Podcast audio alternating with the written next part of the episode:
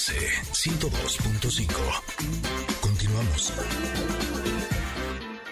Estamos ya con la carta del comentarot. Me voy a ir rápido porque vaya que hoy tenemos cosas para ustedes.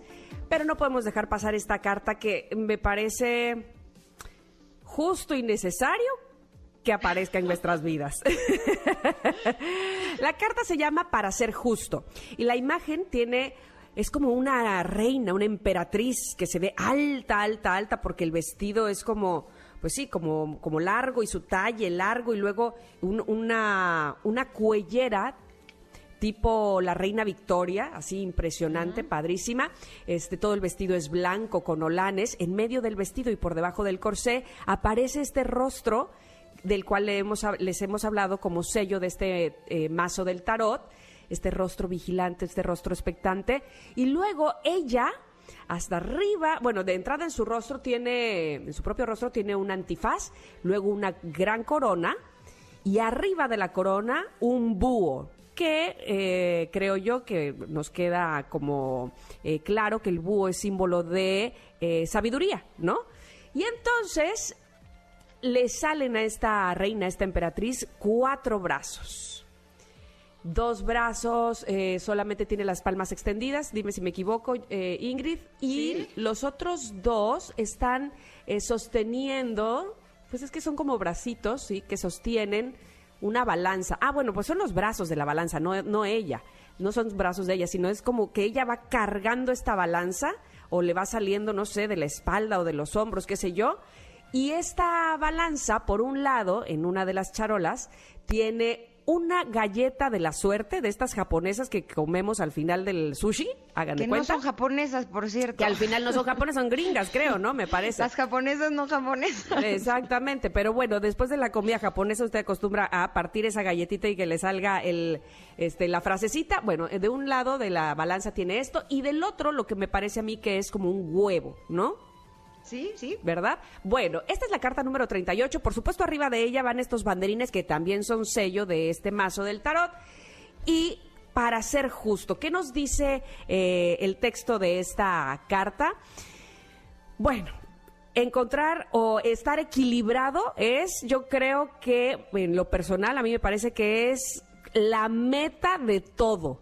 No estar angustiados, pero tampoco estar demasiado relajados, no estar enojados, pero tampoco estar como que, no pasa nada, la vida me va, como si nada, no, encontrar el equilibrio en cada cosa, qué complicado es, eh, no gastar demasiado, pero tampoco ser amarrados, no, eh, no vivir en el drama, este, pero tampoco podemos vivir en, la eh, en la fiesta todo el tiempo, porque todo tiene justamente un equilibrio, porque toda, todo tiene un balance porque así lo necesitamos en la vida y aprenderlo evidentemente no es fácil, uno que más quisiera este que haber nacido equilibrado y ecuánime, ¿verdad? Pero no, y justamente me parece que ese es un poco el aprendizaje que nos llevamos al final de cada lección, de cada trancazo, de cada vez que caemos cuál es el equilibrio, cuál es el punto medio. Y entonces habla de que nos eh, basemos o que nos fiemos o que, o que confiemos nuestra sabiduría precisamente a lo que damos al universo porque eso se nos va a regresar. You get what you give, dice la canción de los New Radicals y le pedía a Janine que termináramos este comentario con esa canción que además a mí me encanta, pero justamente eso nos da el equilibrio, nos da el punto y evidentemente, eh, como decía yo, encontrarlo en cada una de las acciones es nuestra tarea. Y, muchas veces eh, sentimos que estamos en el hoyo y que lo pasamos muy mal y, que, y que para levantarnos pues no será, no será fácil, pero si confiamos en que lo que hemos dado no solo al universo, eso fue como muy poético, pero a, a, nuestra profesión o a nuestra pareja o a nosotros mismos. Ha sido amoroso, ha sido eh, de buena intención, tarde que temprano, eso, eso nos regresará justamente a nosotros mismos, a nuestra vida, formando así un punto de equilibrio en, esta, en este camino que llevamos andado. ¿Tú qué dices, Ingrid? Híjole, pues es que con esto he trabajado un buen. Porque sí he estado mucho tiempo en mi vida de no es justo, pero es que no es justo, pero es que ¿por qué las cosas son así, no? Y estar como en esa resistencia de no es justo eh, hace que uno sufra mucho, ¿no? Eh, y justo en alguna ocasión, no me acuerdo quién fue, pero alguien me dijo, bueno, es que a, ti quién te dijo que tu sentido de la justicia es la justicia, ¿no? Y yo decía, pues es que a mí desde chiquita me enseñaron que si me porto bien me va a ir bien y si me porto mal me va a ir mal, ¿no? Y de pronto yo veo que eso no, no se aplica en la práctica. Y entonces esa persona, te digo que no me acuerdo quién es y estoy tratando de acordarme, me dijo, es que lo que no tienes que olvidar es que el universo tiene una cuenta perfecta, pero la trampa es el tiempo. Entonces, si tú crees que tus actos no tienen consecuencias, pues habrá que ver qué es lo que va a pasar dentro de algunos años, ¿no? Lo que pasa es que las personas creemos que siempre vamos a tener como la, consecuencia de nuestros actos rapidito. Inmediatamente. Exacto, y a veces no. Y les voy a contar algo que me pasó una vez, que te juro que dije, no, ya lo entendí. una vez eh, estaba de regreso de Cuernavaca y había un tráfico para lo del Eh, para subirte como al segundo ah, piso. Así, pero era una cola, te juro, yo creo que ahí me eché una hora, no es broma. O sea, fue una cola que yo creo que llegaba hasta Cuernavaca, ¿no? Y ya cuando iba a llegar hacia donde me tocara el tag, agarró un coche y se me metió, así, ¿no? y se metió delante de mí y te juro que me dio mucho coraje porque dije, yo me eché una hora, ¿no? Y él se metió y te juro que dije, ojalá que no le pase su tag, ¿no? yo ya, yo ya en, modo venganza, ¿no? yo queriendo hacer justicia, según yo. Por supuesto que le pasó su tag y se siguió perfecto y ya se subió. Yo creo que dos meses después o una cosa así, iba ahora de ida hacia Cuernavaca. Y este estaba manejando mi hermana el, coche y en eso se distrajo no sé qué y se nos pasó el formarnos para salirnos en el periférico para poder entrar hacia, hacia Cuernavaca. Y yo le dije, bueno, ya ni modo, se te pasó, métete aquí, pero pues de alguna manera fue meternos en la cola, ¿no? Y este, le, dije, le dije, pero bueno, bueno, métete, ya que, ¿no? Y hice justo lo que no tenía que haber hecho porque es justo lo que juzgué como malo dos meses antes. Bueno, el punto es que ya nos vamos a Cuernavaca, no sé qué, no sé qué. Cuando venimos de regreso, no pasó mi tag. Y me lo imaginé. No pasó mi tag. La justicia. Tú no sabes al final de cuentas a ese que, que se te coló, ¿qué le pasó realmente? O sea, porque a lo mejor el taxi le funcionó, pero tú no sabes, eh, digamos, cómo la justicia se hizo presente en su vida.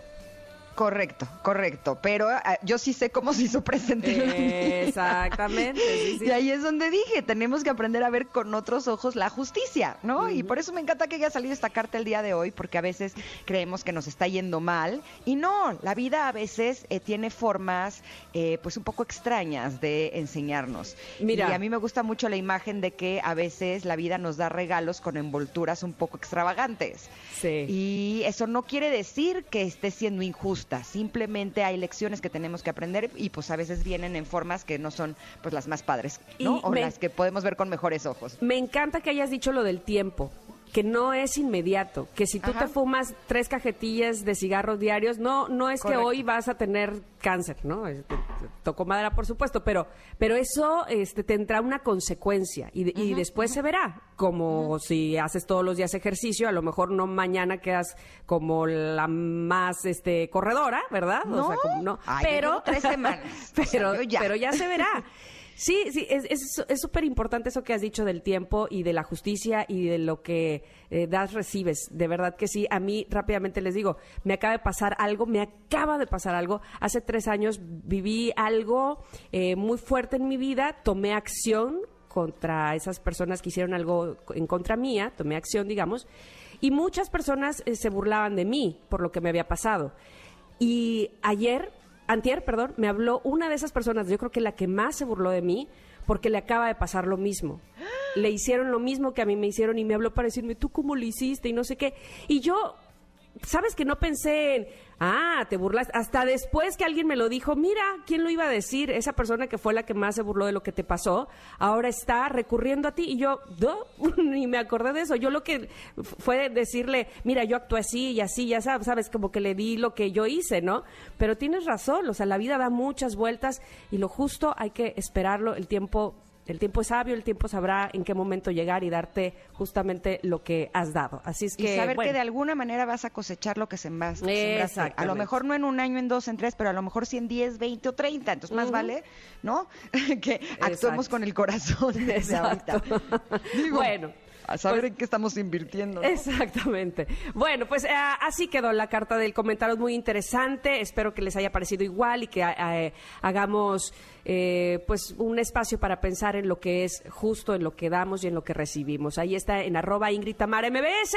Vamos a ir a un corte, regresamos y bueno, pues ya saben, el programa de hoy de verdad que pinta para muy bien. Regresamos con Alan por el mundo que nos va a llevar próximamente a un lugar que no se van a imaginar. Somos Ingrid y en MBS. Es momento de una pausa. Ingrid y Tamara en MBS 102.5.